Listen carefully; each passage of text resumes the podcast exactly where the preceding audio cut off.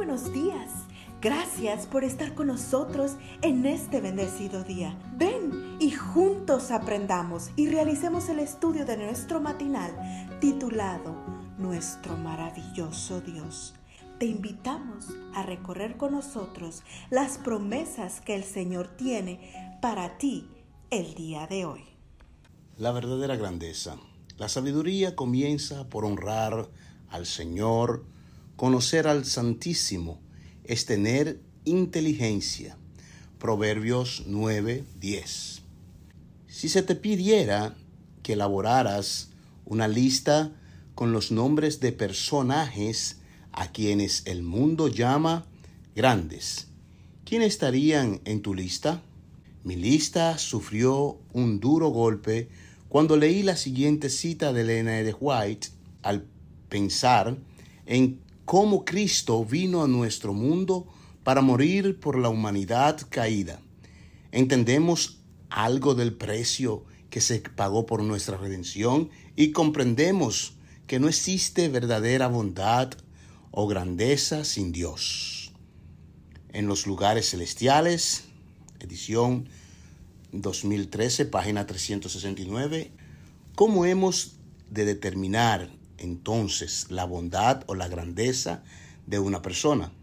No es por su consciente intelectual o por sus logros, tampoco por sus posiciones en las escalas social, sino por la medida en que esa persona conoce a Dios y refleja los atributos de su carácter. Esta verdad la ilustra bien un relato publicado en la revista Sign of the Time es la historia de un evangelista que al cierre de su sermón hizo un llamado público para entregarse a Jesús. Entre los que se adelantaron se encontraba una adinerada mujer que para su sorpresa de mucho les pidió al predicador que le, le permitiera hablar. He pasado al frente, dijo la dama, no por el excelente sermón del pastor, sino por el sermón que he visto cada día en la vida de la mujer que estaba sentado a mi lado. Ella es una humilde lavandera, pero durante los años que nos ha servido, su vida ha sido intachable. Nunca ha salido de sus labios una palabra dura, ni su rostro ha mostrado una expresión de desagrado, aunque ha tenido razones para molestarse. Me apena decir que en muchas ocasiones me burlé de su fe infantil, pero, pero fue ella la que trajo un rayo de esperanza a mi afligido corazón cuando mi hija falleció. Sentadita en su asiento, la lavandera escuchaba con asombro. Hay en la vida de esta mujer, continuó la dama, un agradable magnetismo que me ha atraído al Salvador y que ha creado en mi corazón el deseo de amarlo y seguirlo. Cuando la dama terminó de hablar, el evangelista pidió a la lavadera, lavandera que pasara al frente.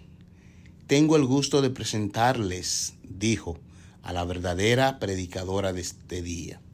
Sin darse cuenta, la lavandera había estado predicando con su ejemplo el sermón más poderoso el de un carácter semejante al del Señor Jesús. Sin duda, su vida era una carta de Cristo, escrita no con tinta, sino con el Espíritu del Dios viviente. ¿Has soñado con ser grande algún día? No sueñes más, solo permite que el amor de Dios se apodere de tu corazón. Padre Celestial, que mi mayor riqueza sea hoy y siempre un carácter como el de tu Hijo amado Cristo Jesús. Cada día gracias. Gracias Dios por darnos la tranquilidad necesaria para enfrentar